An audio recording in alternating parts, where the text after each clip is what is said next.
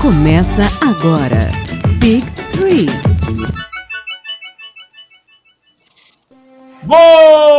Voltamos com mais um Big Tree. Eu sou o Mogli e para falar sobre a terceira semana dos playoffs 2020 da NBA, eu trago para esse podcast Drops Alice Vira-Lata. Mais sem noção do que Westbrook xingando criancinha. Ali, quer dizer, Ana Carolina, olha eu cometendo a gafe aqui na live. Oi, gente. E por último, mas não menos importante, Rodrigo Bamondes. Vamos lá! Gente, vamos falar do que importa e o que foi o mais impressionante. Vamos começar, né, pelo que ficou para trás, que são os jogos da primeira rodada que não conseguiram ser encerrados na semana passada. Alice, passa pra gente um panorama sobre o jogo 6 e o jogo 7 de Utah Jazz e Denver Nuggets. Gente, dedo no cu e gritaria. Vocês têm que lembrar que um Denver Nuggets chegou um pouco, um pouco não, bastante bagunçado com a falta do Gary Harris. E para o pessoal que não acompanha muito, que acha que só o Nuggets é só Jokic, o Jokic e o Murray, peguem um vídeo da Western Union, que é patrocinadora do time e vai estar tá falando o Gary Harris e o Jamal, assim, um pagando pau pro outro. Então isso é muito bacana pra gente ver a posição nele. Ele é um cara que ataca, é um cara que defende. Ele estava com uma lesão desde março, desde antes da pandemia, e isso prejudicou bastante. Então, a gente teve um jogo 6, né? Com o Nuggets indo atrás do resultado. Lembrem que estava 3 a 1 E o jogo 7 foi aquela maravilha. Meu caderno de lettering importantíssimo, porque eu mostro tudo, tudo aqui. Primeiro quarto do jogo 7, que eu acho que é mais importante para a gente resumir, Jamal dominando. Vocês viram isso também. Segundo quarto, a gente teve o nosso terraplanista safado, vagabundo, Michael Porter Jr., um novato arrasando, uma pontuação muito alta, fez quase cinco pontos em oito minutos, Gary Harris matando muito, mas a gente também teve um Utah que o Gobert, no segundo quarto do jogo 7, já estava com três faltas. Então o Rudy Gobert, o Mogli pode falar, estava super penduradaço, tá? Tivemos... Ah, a gente pode dizer que o Gobert, ele praticamente... É, é aquilo que a gente já discutiu internamente. O Gobert, ele veio para jogar poucas partidas de, dessa série. Porque se ele tivesse jogado decentemente mais cinco, quatro, cinco partidas o Jazz teria levado isso. Não por. Eu não estou é, querendo desmerecer o Denver Nuggets. É mais porque é o que o, o Donovan Mitchell falou. Cara, você tinha que ter dado tudo de si durante a série inteira. E teve jogador que. Não é que de repente ele deu tudo de si, mas ele. É, não, não tem aquela gana. Eu não sei qual foi o jogador uma vez que falou que, cara, playoffs é o jogo da sua vida. Então tá. você tem que jogar como se você nunca mais fosse voltar lá. Como o Jimmy Butler talvez tá jogando, né? Sim. Como a gente está vendo. Então, terceiro quarto desse jogo 7, que era decisivo, foi horroroso para os Nuggets. Foi o pior Nuggets que a gente viu. Donovan Mitchell, que estava muito apagadinho no primeiro e segundo quarto, começou a retomar, começou a pontuar. E no quarto quarto, ninguém vai acreditar, tivemos um clutch do nosso fã de cavalos, nosso sérvio preferido, Jokic. Quem diria que seria o homem clutch que não ia sair do Jamal? O Jokic fez 30 pontos, Jamal 17. Então a gente vê que foi um jogo. Mitchell fechou com 22 e tivemos aquela cena maravilhosa, enfática do Mitchell abaixado, meio que chorando, muito triste pela derrota. Quando ele ouve a voz do Jamal Murray, abaixado mesmo, ele procura. Eles são muito amigos, se abraçaram. E o, há muito tempo que a gente não viu uma virada, né, gente? Tava 3 a 1 Mogli. Como é que foi ser torcedor do Tá nessa hora? então, o que acontece é simples. Eu, quando, quando o Jazz abriu 3 a 1 foi o que eu, falei para todo mundo, olha, ou o Jazz ele acaba logo com, com essa, esse jogo, ou a gente vai tomar o, o, a volta. E dito e feito, tanto é que vocês sabem que eu não estava assistindo a primeira metade do, da partida.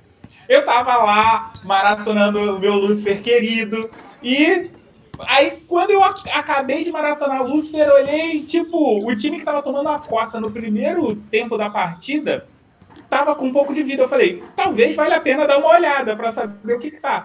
Mas uma coisa que é extremamente importante sobre esse jogo é que o, o jogo inteiro ele foi tenso. Apesar do Denver ter aberto uma diferença muito grande no primeiro tempo, a, é, é, o placar ele foi, ele foi baixo. Eu acho que é um dos foi. placares mais baixos desse, dessa pós-temporada. Então, né? Isso, exatamente. Mas assim, é, esse é o placar total, mas até mesmo para o primeiro quarto era uma coisa muito baixa, porque você tinha uma marcação muito forte e um, uma defesa, é, um ataque que não estava tendo espaço para poder fazer as coisas que tinha que fazer. Mas olha só, estou eu aqui falando esse tempo todo, Bamondes e Ana Carolina, vocês podem falar também aqui. Estou esperando aqui, cara. Quando acabar as, as suas lágrimas de cair encher a caneca, aí a gente começa. Não, porque o Christian já tá aqui no chat já me zoando, falando que o Jazz é freguês. Não, tirando um Z, essa aqui foi a melhor. Jazz, a, é, tirando um Z, passa a se chamar aqui Jazz. É sensacional isso. É. Vou mandar ele quadrar. e teve um que botou S, né? Em inglês, né? Botar é. S. O J. Ah, ó, eu, a, a Pri Armani tá falando aqui que foi um abraço bonito de se ver, apesar de tudo. Né? Queria, é o abraço do Lágrimas de Crocodilo. Era eu, você. Vo, é, você prefiro você é, chorar. Né? Assim, É, a gente tem muito essa questão de que ah, os jogadores são rivais. Cara, eles são rivais, eles competem entre eles, mas no final das contas eles são amigos. Então, é, é, é a, a, disputa é só dentro de quadra. Então, quando acaba, a gente pega a vida. É que, é que nem a gente. Quando a gente pega. Quando nós pegamos, entramos numa partida, cara, tocou.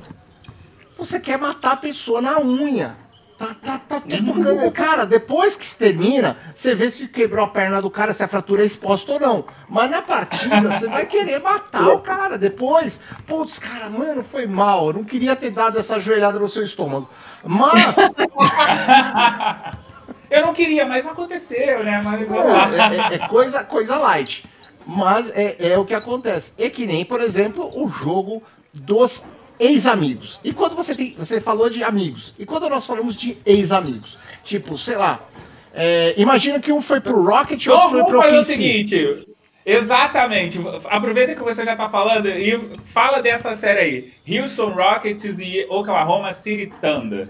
Confesso que no início eu tinha medo de que o ódio que a Alice tinha comentado, de a força do ódio não ser suficiente para levar essa série para o sétimo jogo né? Eu confesso que no começo eu olhei, meu Deus, aí quando o KC começou a, a, melhorar na série, fez aqueles dois jogos sensacionais, é, é, terceiro e quarto, e aí foi levando a série, nós chegamos num sétimo jogo que foi definido nos minutos finais, sensacional. O, o Chris Paul saiu sem estar lesionado, ou seja, ele ele terminou o sétimo jogo. A primeira vez. Gente, isso quanto tempo? Gente, quanto tempo, quantos anos que nós não vemos Chris Paul é, conseguir terminar, às vezes, a, a, a série, isso em playoffs, por conta de lesões. Muito tempo. Então, assim, eu fiquei muito feliz, triste pelo Chris Paul ter parado, porque eu gostaria, sinceramente, eu acho que é um daqueles jogadores que, que, que me fazem brilhar os olhos quando eu vejo jogar. Embora eu não seja torcedor de OKC nem nada, mas eu acho que o Chris Paul é um daqueles caras que, tipo, deu um azar monstro na vida. Tipo, era para ele ter um, ter um anel pelo menos, sabe? Não, ele deu um azar monstro, era para ele ter sido draftado pro Jazz. Mas não, não rolou. a gente levou aquele pecinha lá, acabou 19 Williams. Sim. Isso. 10 rebotes e o Dort. Eu até anotei aqui, assim, terceiro, quarto, muita falta. Eu lembro disso. E o Dort, o Lu Dort, com 25 pontos, novataço do Oklahoma, né? Sim, sensacional. Não, ele jogou sensacional.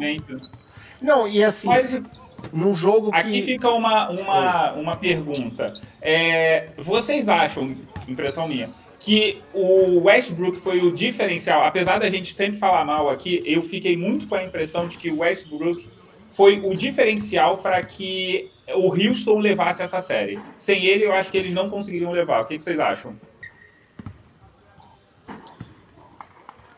Hum, não sei. A minha cara de estudo? Não sei. Não, Westbrook foi que nem o depois da bolha, o basquete, um dia ele pega. Eu acho que pode ter sido diferencial para o Oklahoma, né? Quase que conseguiram. É, e para mim, eu acho que o Oklahoma, e eu achava que o Oklahoma ia ser um adversário mais difícil para o Lakers do que o Rockets. Porém, o Rockets agora parece que acordou. O próprio, o próprio Westbrook está jogando melhor. Melhorou, eu acho que ele está pegando o ritmo, né? É, mas é o jeito, né? Olha só, Christian, tô cantando a musiquinha do freguês, um comentário da Alice, nossa. Bom, olha Mas só, é- o é o boa noite. Boa noite, Rebodank. Boa noite, Rebodante. Vamos dar aqui, vamos, vamos Aê, falar, aproveitar agora que a Moa. gente fala pro, Aê, pro chat aqui. Salve. Mo aqui, cadê a Alice? Vira... Alice não, a Alice está aqui participando também. A gente está com o Renan, ah, o Re- Rebodank aqui, que o Balman já falou. Mas olha só, eu entendo que o Westbrook na, no jogo 6 ele foi terrível, inclusive ele sabe. Mas eu, eu fiquei muito com essa impressão de que o, o- Ana, então já que você tá rindo, fale aí por que, que você tá rindo tanto assim. Na verdade, eu tô rindo porque eu gosto desse Westbrook. Eu tô rindo pra não ficar com cara de raiva, sabe? Isso é. Mas vem cá, você acha que Mas, ele foi assim- ou ou não o diferencial do- dessa série?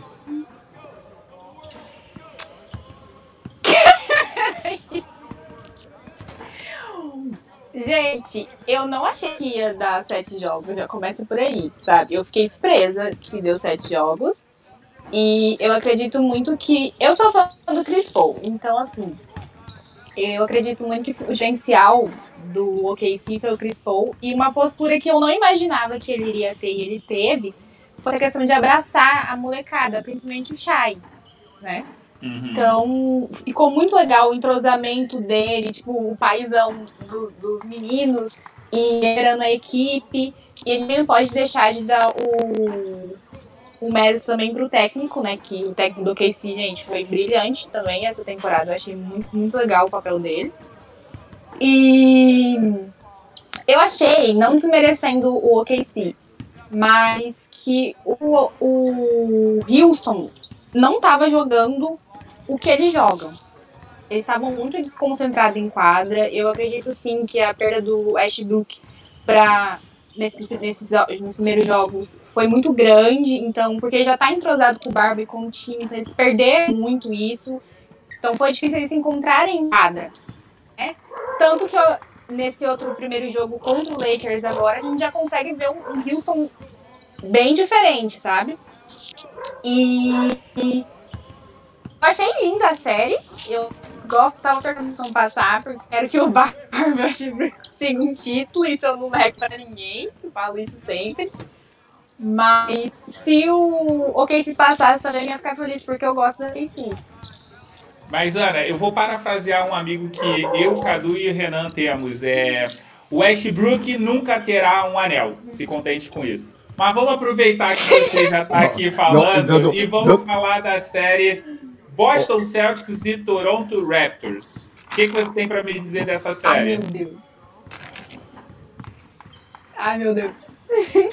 Gente, não esperava. Agora, agora é real mesmo. O que, que você eu esperava achei, dessa eu série? apostando que ia... Eu achei que ia dar 4x0 pro Boston. Pra Sério? vocês. Tipo assim, eu já errei completamente meu bolão. eu já não sei Eu como tá o meu bolão, porque o mas... bol- Não, eu já, já, já desisti do meu, não vou ganhar dinheiro nenhum esse ano. Do jeito que tá indo, eu acho que vai dar hit e do Dourado vai dar Denver. não vai ser mais a final que eu achei que ia ser. Enfim, é, eu, eu falei assim, gente, como assim? Só que eu gosto do, do time do Raptors porque eles têm uma garra muito grande e mostraram muito isso nos dois últimos jogos, né? Fiquei surpresa.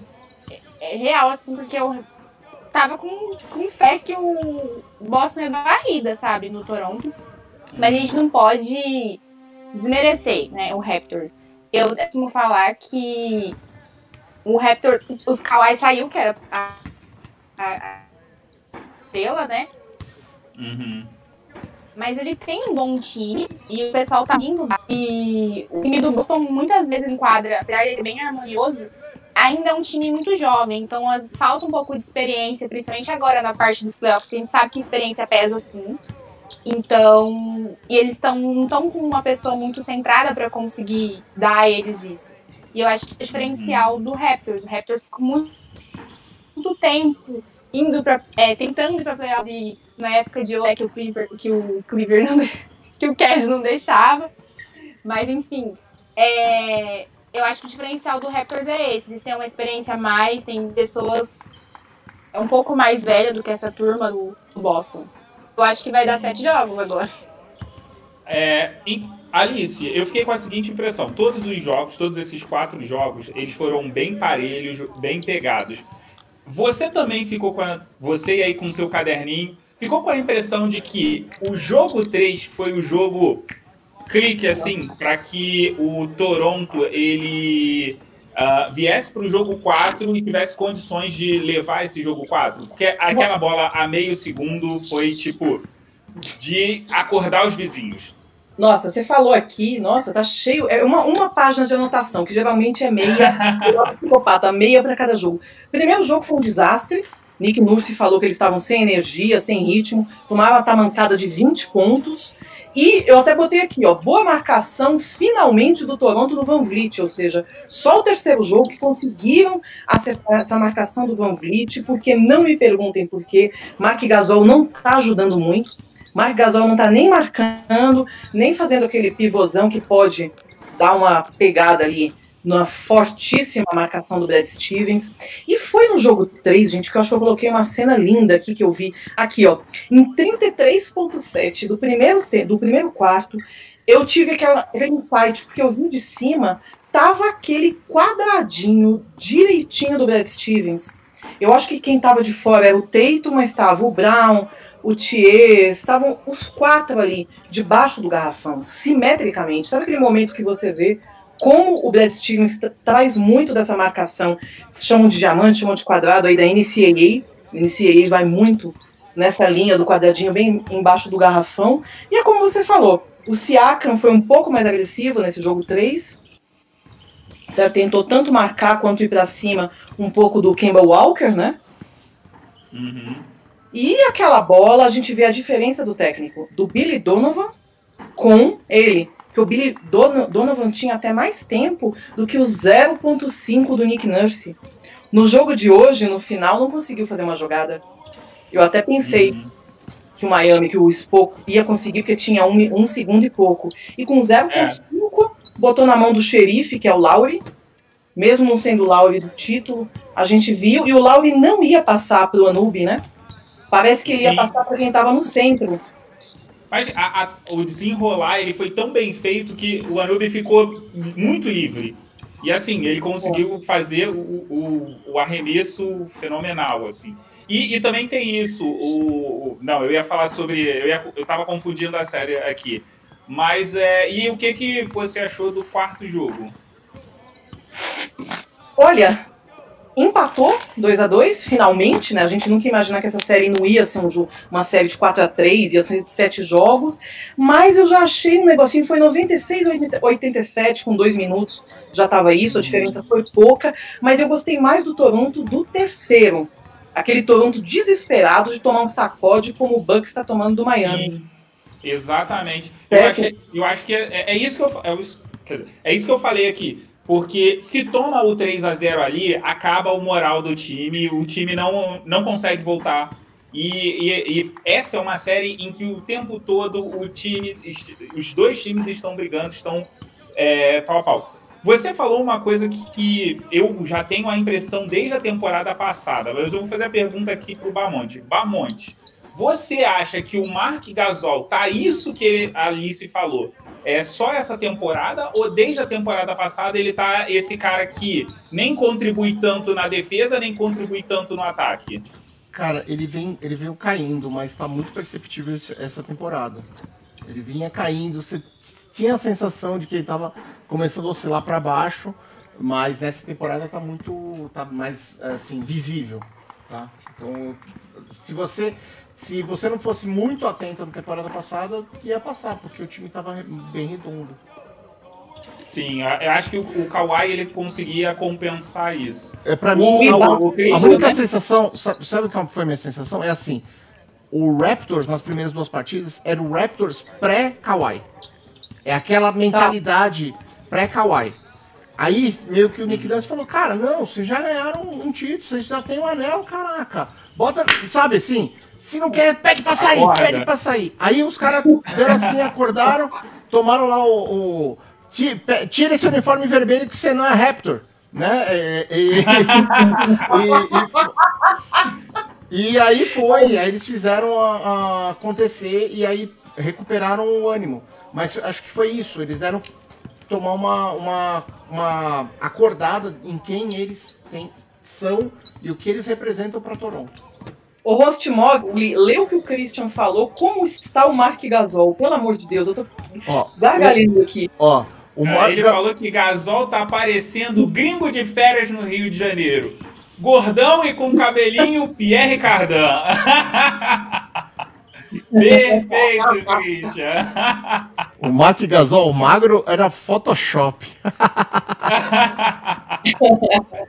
então, Alice, é o seguinte. Você que aí é a representante mora, aquela torcedora fervorosa do Denver, fala desse confronto Denver Nuggets e Los Angeles Clippers.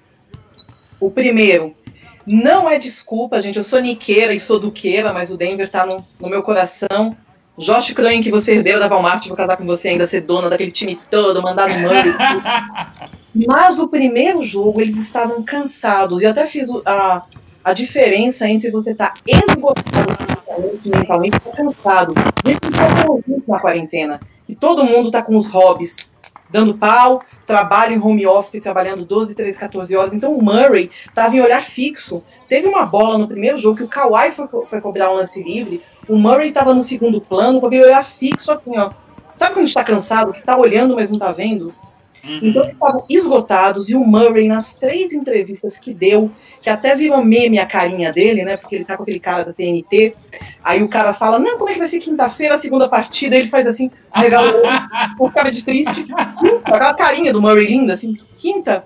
Então é isso. Ele só fez 12 pontos, por aí vocês tiram. Como foi horrível. Então é um jogo que é como eu falo.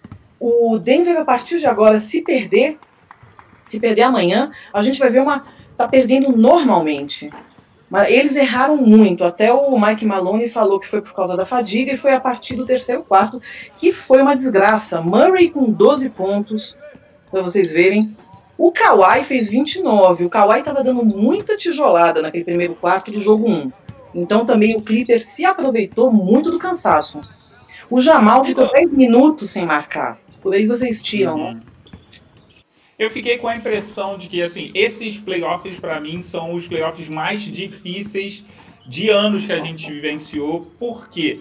Porque você não tem o tempo de descanso, você não tem aquelas viagens que, querendo ou não, você ganha um dia a mais de descanso. Tudo bem que tem a viagem, tem o deslocamento, mas para você que se desgasta, tipo o Murray tem se desgastado nessa temporada, você consegue respirar um pouco mais, você consegue tá mais inteiro para a próxima partida. Como é jogo dia sim, dia não jogando, então é, foi nítido esse baixo desempenho do, do, do Denver.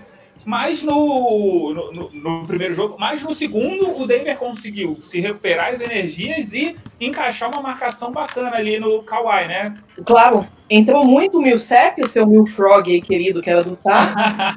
Gary Harris foi o destaque no vídeo final o Malone no vestiário, ele faz uma saudação todo especial ao Harry, o Harry agradece assim, todo humilde. E tem uma coisa que eu gosto muito, que torcedor do Oklahoma, cadê nossa queridíssima Agatha, ia gostar. Porque é para jogar um Steve Adams fora e botar um Plumlee. Eu acho o Plumlee, desde a Duke, já faz aquele pivôzão reserva que substitui o Jokic à altura. Sabe? Então, por exemplo, o Jokic pode estar machucado para amanhã. Ele está com uma torção no tornozelo direito, a gente não sabe ainda. Pai hoje de Ansan ainda não falou se ele vai jogar ou não jogar. E eu, mas eu é dúvida. É dúvida, mas eu gosto do plano. Eu me sinto muito confortável naquela segunda unidade, porque às vezes na segunda unidade, porque o Murray fica, só o Jokic, que é o cara que se cansa na ofensiva, não tem paciência. Na verdade, ele é cansado na ofensiva. Então eu gostei muito do jogo 2. Foi um jogo que o Kawhi não rendeu muito também. Como o Mogli falou, ficou muito na marcação daquele do garrafão, ele não passava disso. Quando tentava tijolar, dava tijolada. Então, eu tô decepcionada com o Kawhi, viu? Francamente. Eu Mas será que eu, não é porque- eu- Fala, fala, Bamante. Será que não é porque encaixou? Eu, eu, eu olhei assim. ah, o Kawhi, mesmo dentro do Raptors, ele tem o estilo Kawhi de jogar. E meio que assim, quando você tem um estilo que é, que é independente do time que você tá, ele já tem um histórico, eles conseguem fechar o- o- a marcação em cima dele. Então, pra mim, eu acho que ele, ele se focou no, no defensivo porque o ofensivo dele estava sendo anulado. Às vezes, um, um pouco. um- eu, fi- Tá. eu fico lembrando muito que tem alguns, alguns técnicos que eles falam, às vezes é um, um só, uma encostada, às vezes, na pessoa que nem é falta, que você já desloca o suficiente, porque não é aquela posição exata que ele vai, ele já vai dar, já vai dar, dar aro. Então, é, para mim, pra mim apareceu principalmente que foi a questão defensiva do, do, do time do, do Nuggets que tá afetando e ele não tá conseguindo é, é, ser aquele Kawhi que a gente espera. Ele parece estar jogando, de- mesmo o primeiro jogo que ele jogou bem, ele parece estar jogando desconfortável. Ah, e eu talvez diria que não só nessa série. Eu, eu diria que contra o Dallas ele também não estava jogando tão confortável assim. E por isso até que a gente não teve uma varrida do Clippers para cima do Dallas. Apesar do que o Dallas jogou bastante, como o Cadu aqui bem falou. Ana, o que, que você acha desse confronto? Lakers e. É, Lakers não. Clippers e Denver. Gente, sou fã do Kawhi, né? Então vamos lá. É, o Kawhi, eu acredito que ele tá se sentindo muito sobre- sobrecarregado porque ele não tá jogando como ele esperava e também a equipe. A gente sabe do lance que teve quando ele foi pro Clippers, que ele saiu a conversa que ele tinha conversado com o Cade, conversar com o Paul George, enfim, tudo isso.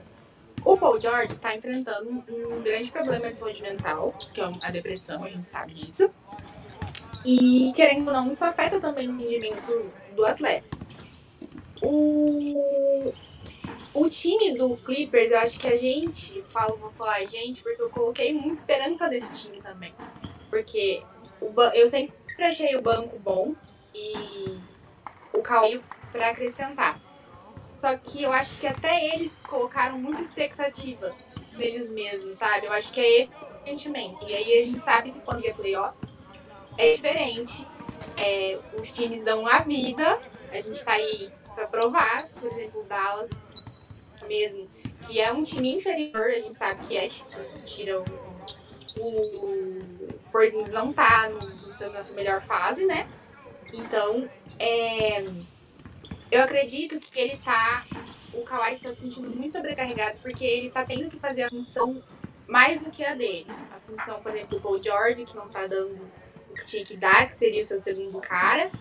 E eu vou criticar o Doc Rivers, porque eu tô aqui pra criticar o Doc Rivers. Ele é um técnico. Não. Eu acho o Doc Eu Rivers um, um eu- bom técnico. Pode falar. Isso, esse tempo atrás eu soltei no, no Twitter, quando eu falei que o Clippers. ent- Entrou 2020, eu falei que ia ser o ano que o Clippers ia ser campeão da NBA. Aí, um tempo depois, eu falei assim: se o Clippers não ganhar a NBA, a culpa vai ser toda do Doc Rivers. Porque ele faz escolhas péssimas de tempo, pedir de tempo, de substituição. Mas eu acredito que. Vou tirar um pouco a culpa dele. Eu, é o que eu falo. Eu acho que foi muita expectativa e esqueceu que também tinha outros grandes times e outros jogadores que poderiam trazer essa função.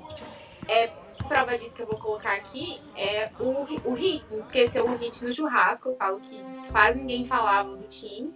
E a gente tá vendo que ele tá fazendo com o time do Milwaukee, que teve uma das melhores campanhas. Então, é, o Clippers, eu vou ser bem sincero, eu acho que o Denver vai passar. Olha. Eu não. Assim, é, se o Paul George ele aparecer igual ele apareceu no primeiro jogo, acho difícil do Clippers não passar. Mas se ele continuar com o desempenho que ele está tendo nessa, nessas, nesses playoffs, é, é bem provável que o Denver passe. Mas aí agora fica a minha pergunta aqui e a gente já vai falar do próximo confronto. Só, só um ah, comentário. Fala, Bamondes. Só dois comentários, tá? Dá um abraço pro Alexander Abad, que está nos acompanhando, o Rodrigo Ramos, lá do Nostalgia Esportiva também.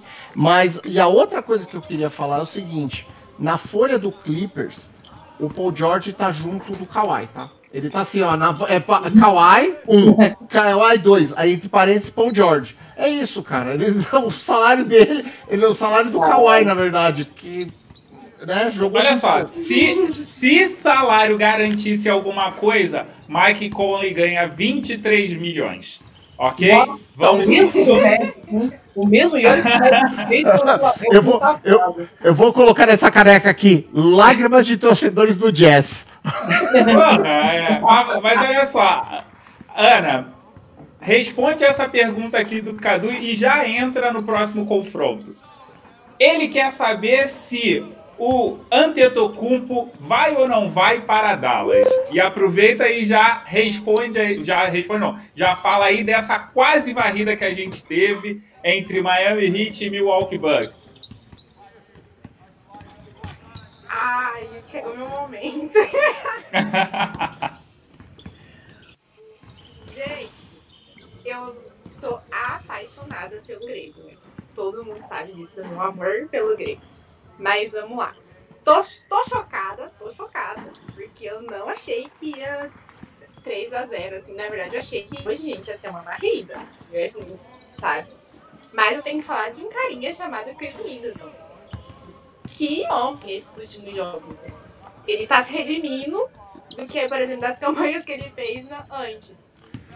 É, ele assumiu o posto, isso a gente fala desde o primeiro jogo, né, contra o, o Heat é, assumiu o posto que a gente esperava que fosse ser do Tocumpo e não foi. Ele não, não teve essa postura de, de líder, né? É, uhum. E eu fiquei muito feliz com a vitória do, do Bucks hoje, não só porque vai ter mais jogos, mas assim, o Milwaukee merecia muito uma vitória e o Chris merecia muito, porque mesmo eles tendo os três jogos, ele continuou dando a raça ali, jogando muito. É, só que o Hit me surpreendeu muito. E eu nem sei por que me surpreendeu tanto, acho que é porque eu não tava ligando pro time, sabe? Mas o Jimmy Butler, quando ele resolve jogar, é um caso sério. Então, eu vou perguntar pra vocês também o que vocês acham disso. É, vocês acham que o Jimmy Butler finalmente se encontrou? Porque essa é a sensação que eu tô tendo que ele finalmente encontra tipo, o lar. Costumo sempre falar do jogador que, que acha o lar. E eu acho que ele finalmente encontrou esse lar ali no Hit. Acho que eu nunca vi ele jogando tão confortável quanto ele tá jogando. Vocês estão tendo essa sensação também? Super, porque ele achou perfeito, porque ele achou o que ele estava reclamando lá no podcast do Redick que era a falta de liderança do Philadelphia, desde o Scolangelo até o GM e até o Brett Brown, que apesar de ser da escola Popovich, não tinha liderança nenhuma. Então tem aquela cena muito famosa. Eu acho que é o Renan Cadu, um dos meninos que adora, que ele fala pro Red, que a gente está na sala de vídeo, o cara tá com o controle remoto, clique, clique, clique, acende a luz, todo mundo vai treinar. Ninguém falou nada. E lá ele tem uma organização extremamente poderosa. Você tem o Coach Spo, que já tem gente que ainda está surpresa com ele. Imagina, o cara já lidera há muito tempo e criado por ninguém menos que Pat Riley, né? Então Sim. é o que a Ana falou, ele está muito confortável. Vai ficar é. lá para aposentar, sabe? É, o, o, irlandês, esse irlandês é pancada, Pat Riley, quem mora no coraçãozinho, né? Foi no tempo que eu cheguei a torcer por New York, New York por conta do Pat Riley, mas eu queria falar uma coisa. Eu queria falar uma coisa do desses times, que é assim, o Jimmy Butler, ele passou pelo lá veio do Chicago, foi, acompanhou o Thibodeau, e ele já reclamava disso antes de ser trocado para Filadélfia. Ele já brigava. Ele, com o Tibodô, ele chegou e falou assim: Cara, eu sei que sem mim você não ganha. e ele falou isso na cara dele, do técnico, e depois falou para a imprensa. Então, assim, ele já tá, ele já vem numa busca de ir para um, um time que tinha uma estrutura. Na hora que ele achou, poxa, eu tenho uma estrutura, tenho um técnico que realmente tem uma te, técnico, equipe técnica, ou seja, eu, eu tô sendo, eu não sou o, não é nem a questão de ser franchise player ou não, é a questão dele se sentir com é, é, capacidade de disputar. Fazendo parte de alguma coisa, porque Sim. a maior reclamação dele sempre foi essa, que era tipo, ah, vai lá e joga. Não é, não tem uma jogada, não tem o que fazer, não, é, é, muito é, tipo, estamos batendo um, uma pelada ali na, na esquina. Sim, e muitas vezes sem peças. Aí você vê um time montado de qualquer jeito, que nem aconteceu com o Chicago, e aí você é, é efetivamente o que, que ele olha. Não, o time tem uma estratégia, eu sou parte dessa estratégia. Ele tem um técnico, né? O Spolstra, enfim, né? Com tudo que ele já, já cresceu. Técnico muito bom, equipe técnica muito organizada. E aí, poxa, aí a pessoa já tem um talento natural, bem acompanhado, bem. Ele, você vê que ele não reclama ele não reclama do time. É coisa que não, a gente. Inclusive, ele falou, eu não sei se é o jogo 2 ou o jogo 3.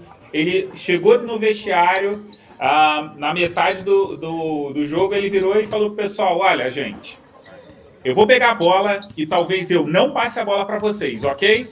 O time virou e falou assim: Tudo bem, você pode.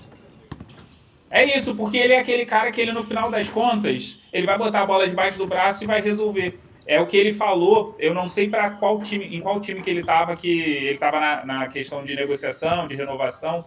Ele virou e falou que ele não era o melhor jogador, não era o franchise player, mas ele sabia que ele era um cara que ia entrar ali na, em quadra, ia dar o melhor dele e isso faria a diferença. E por isso que ele merecia receber uma renovação alta, como o pessoal estava querendo negar para ele.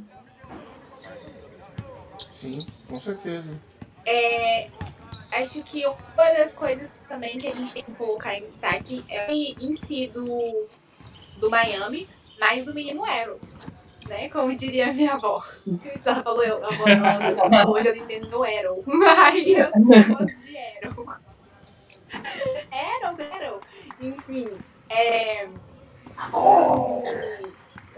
Gente, não, é, o Arrow é, sabe? Eu, não entendi. Eu fico do quanto ele é sangue frio. E sim, sim. o time se encaixa muito bem. E uma das que consegue perceber é que o Miami estudou a rotação do Milwaukee.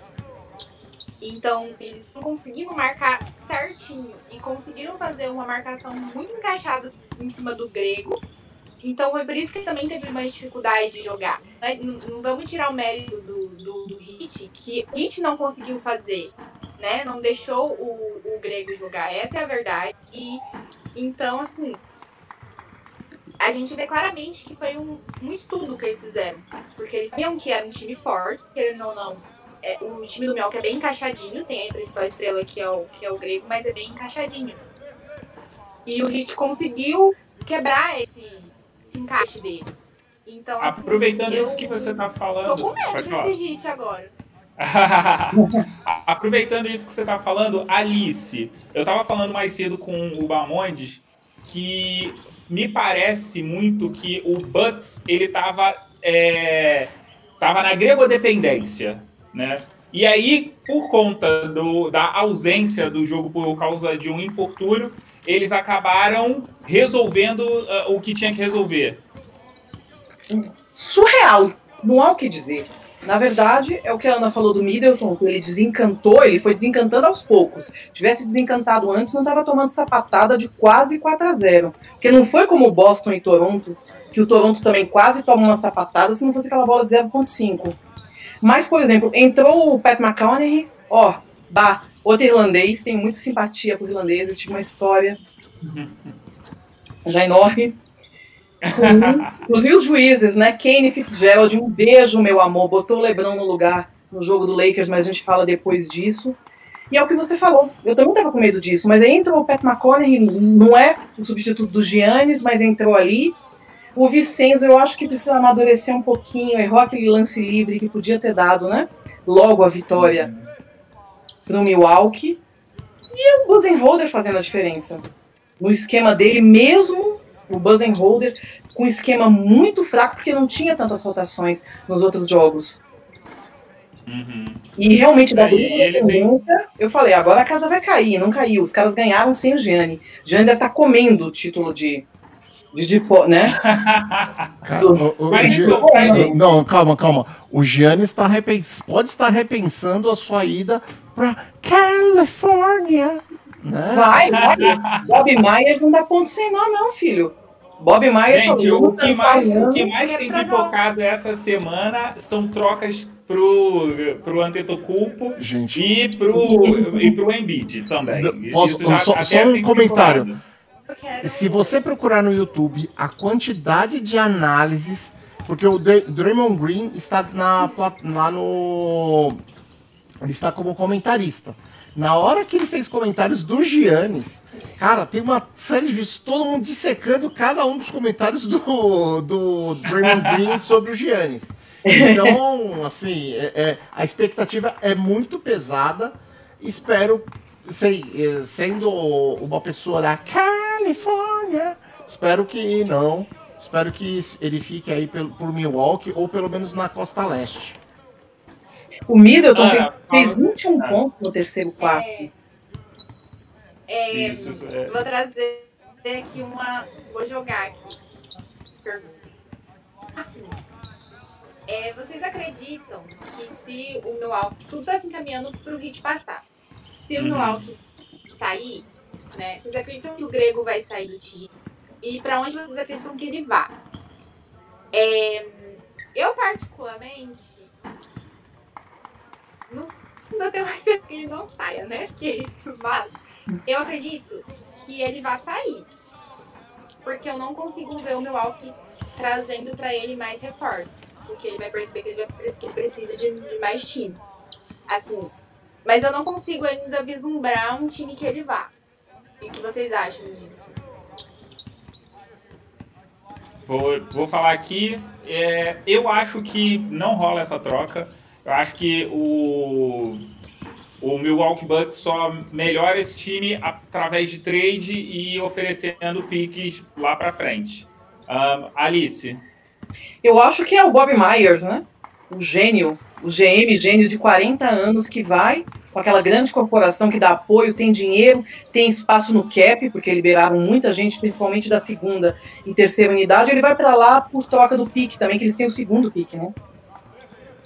É, mas eu acho que, é- que essa pique não é tão valiosa Cole assim. Anthony, os caras estavam botando o Cole Anthony, da, infelizmente, da North Carolina em 14. Eu falo, 14 é minha mãe que vai, né? Nossa, eu prefiro o Cole Anthony, mesmo sendo um North Carolina, mas eu prefiro ele. Lembre-se, lembre-se, Mano Ginóbili 57. É. Bamondes, o que, que você acha e aproveita e aí já entra para falar do último confronto, mas que daqui já tá rolando inclusive o, o jogo, pra gente terminar aqui e já ir pro, pro jogo. Vamos Não, lá. então vamos, vamos falar do jogo. Lakers e Rockets. O Rockets passou Não era lá. Portland, não, Bamondes? Eu acho que era Portland. Porque o rapaz que é era Portland, né? Oi? Não, mas. É errei, Portland, inclusive tenho aqui que pedir desculpas. Né?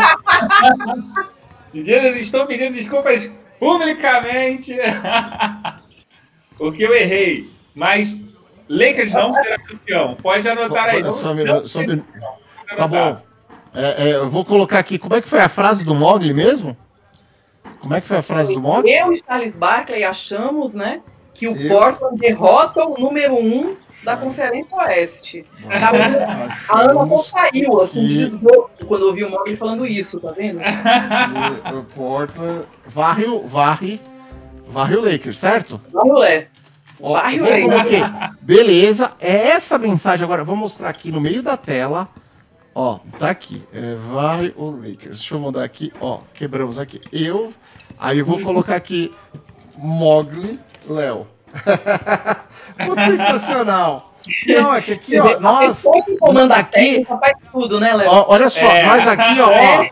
Mo a gente mostra na telinha. Se você vai ver lá no, no, no, na tela, tá aqui, ó. Frase do Mogli colocada aqui, que a gente faz o negócio aqui na hora. Aqui é ao vivo, louco meu! Aí, ó, tá. Por falar em ao vivo, o Renan tá aqui dizendo que tá 4 a 2 pro Rockets no momento. Mas, Bamonte, vamos lá, vamos fazer a análise sobre esse jogo aí, essa, esse confronto. Olha, eu, eu tô muito preocupado porque o Lakers, como eu já tinha falado anteriormente, ele depende demais da produtividade do AD do, do, do LeBron, do papai. E, cara, e aí eles estão tentando chamar o Kuzma para ser uma terceira peça, até o Caruso. Até Caruso. Perdão, perdão. Mas é verdade, gente. Você sabe disso. É, por, o Rajon Rondo faz muita falta na unidade 2 para dar um pouco de volume na unidade 2. E tá naquela draga assim de você. Ou seja, você pega um time um pouco mais rápido. O Lake, o caso do Rockets, né? Ele é um time muito rápido o Lakers tá sofrendo, parece que tá, tipo assim, sabe aquela história do Davi e Golias? E o Davi tá, tá dando porrada. Só que assim, é o Davi porradeiro. É o Davi subir em cima do Golias de dois metros e tá lá, tá, tá, tá marretando, tá fazendo janta, tá fazendo, tá fazendo marmita, velho. Cara, não dá. Assim, mas eu espero agora que nesse jogo o Lakers deu, o Frank Vogel deu um jeito aí de, de arrumar melhor. Mas com certeza, minha, uma grande preocupação do, time do Lakers é essa extrema dependência em duas peças. Ou seja, ao contrário do Clippers, que ele tem uma distribuição, ele tem uma profundidade de elenco muito grande, e aí você pode falar assim, pô, o Doc Rivers eh, faz errado sobre. Cara, ele não precisa fazer muito bom para dar certo, com uma profundidade de elenco que tá. Uh, Agora, se você pega isso no Lakers, qualquer errinho custa uma partida. Se o Kuzma fosse bom, a gente não começava com a primeira sílaba. Sim, sim, sim, sim. ah, mas não, não. Assim, pessoalmente, acho que o Kuzma tem muito a crescer. E acho, inclusive, acho que foi ruim para ele ter ficado. Ele era é, uma das peças que é ele poderia ter ido para New Orleans é, e ia estar tá muito bem. No balaio do é. patrão, tava que nem o Ingram ganhando título. Ó, no Lakers não deu certo. No né, claro. D'Angelo Russell não deu certo no Lakers. É um jogador muito bom. Brandon Ingram não deu certo no Lakers por conta da pressão. E aí você tem uma pressão tão absurda que aí um jogador que é para é, é, florescer o, o basquete dele não floresce. Não consegue, é uma pressão absurda é, é, é, é, é o contrário, por exemplo, do Celtics. O Celtics pegou um Jason Tatum, tá. que, cara, que, que jogador sensacional. Até comentei hoje que eu falei, queimei a língua, porque eu achei que quando eles dispensaram o Isaiah Thomas lá atrás, eles iam demorar para achar um franchise player. Eles iam, putz, cara, vai dar, vai dar um monte de problema. Não, ó, trouxeram, veio o Kyrie Irving, saiu o Kyrie Irving, ficou o Tatum, o Tatum tá fazendo o que o time precisa. Jogador é, é, muito bom é, e faz o ponto. Mas aí você volta para LA, a pressão do LA não deixa o jogador florescer, cara. E aí. Não, a pressão é conhecida como patrão, o técnico do time que eu esqueci o nome, que é o Vogelbron, acho que é o nome Sim. dele, né? O Vogelbron. não, não, não, não, não, O assessor, o, o, o, primeiro assessor do técnico é o Frank Vogel. É o primeiro assessor, exatamente, é o, é o é assistant head coach. O Caruso, lá no segundo quarto, tava com três faltas. Caruso show. Então, o que você fala, e o AD não tava, não é justificando, porque, como você falou, PJ Tucker e Gordon, os dois baixinhos, né? PJ e o Morris errado. E, e pegamos PJ, os irmãos do. Como center do Houston. Então, Alice, o Caruso tá jogando mais do que Anthony Davis nessa. Nossa. Nessa pós-temporada? Gente, quem não viu o vídeo dos apelidos de minha mãe tá fixado no meu perfil Sim. Alice Vira-Lata. Quando fala Caruso Show, eu tenho vontade de colocar minha mão não sei aonde e sair pela boca. Porque é um jogador medianão. E já estava pendurado com três faltas no jogo 1.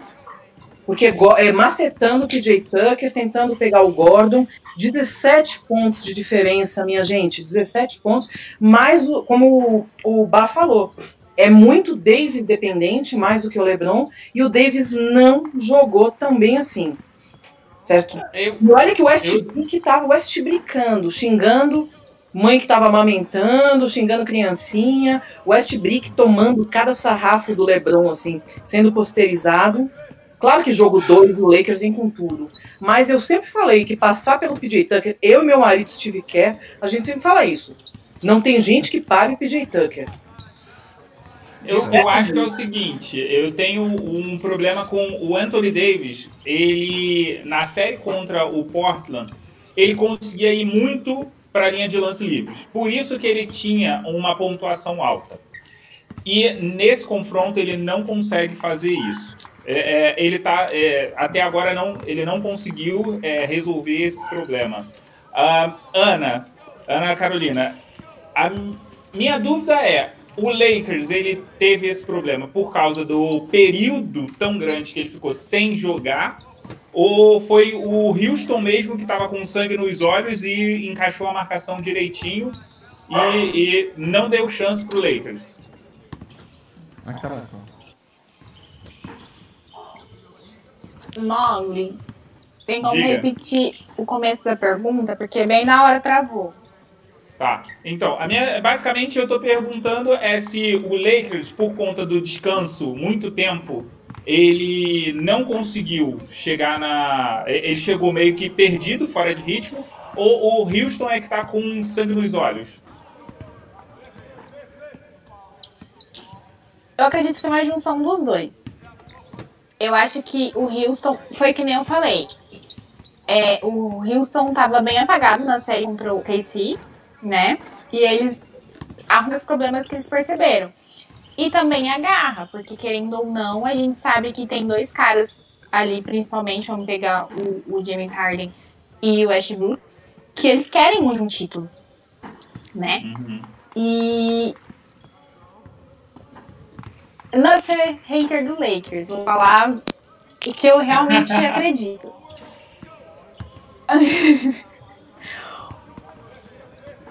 o, o Anthony Davis, ele ainda não deu o papel dele no Lakers. Ele me passa essa impressão. É... O Houston, além de ter vindo com sangue nos olhos, eu tô achando o time do Lakers muito desperto principalmente, ele pode muito mais do que ele tá fazendo. É, ele seria um cara que veio para agregar, tipo, a segunda grande do time.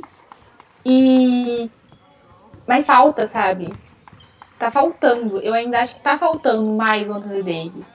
Eu acho que ele ainda não entendeu a importância dele pro time e que ele tem um playoffs e que ele tem chance real de um título, sabe? Eu acho que isso não. Essa ficha ainda não caiu para ele. Então, por isso que eu acho que falta essa, essa, esse gásinho, essa motivação nele. E o Wilson tá com sangue nos olhos e assim. Tô apostando no, Eu apostei no Houston, vou ser bem sincero. Eu. Vamos lá, vamos fazer aqui uma rodada. A Ana já falou que ela aposta no Houston. Balmontes, Lakers do Houston. Tô perguntando só por praxe mesmo. Ah, cara, é assim, de verdade, vai ser um jogo complicado, tá? É, Houston. Não, Lakers? Pô. É. Lakers em quanto? Eu acho que em 7 mesmo. Em 7? Ana, Lakers, é, Houston em quanto? Eu acho que vai dar 7 jogos. 7 jogos? Alice, Lakers ou Houston? 4x3 Lakers. 4x3 Lakers. Eu vou chutar aqui Sexto jogo, Houston leva. Só para deixar empatado isso aqui. Sexto jogo? Não vai nem passar. Não vai ter sete jogos, não. Houston vai acabar no sexto jogo. Mais um aí para poder me cobrarem depois. Mole quer virar só para deixar bem claro aqui, antes da gente terminar, Rodrigo, desculpa por eu ter dito que o Lakers caía pro Portland. E não, com o, isso. O, a gente... o faz aquele meme do, do cara assim, né? Ah, você não precisa. Ó, o, o Mogli é aquele, né? Você não precisa se importar que time ganhará as finais se o seu time não estiver nas finais. né? Há anos. Exatamente. E com isso a gente vai terminando mais um episódio. Ana, é. aonde que a galera pode achar a gente se quiser encontrar o Big Tree? Peraí. Qual é o site do Tree? Mais fácil. Pergunta mais direta e objetiva. Antes eu vou fazer um comentário só, rapidinho. Sim. A gente esperava uma final de conferência Clippers e Lakers. E acho que pelo jeito a gente não vai receber, né? A gente vai receber. e nem devido.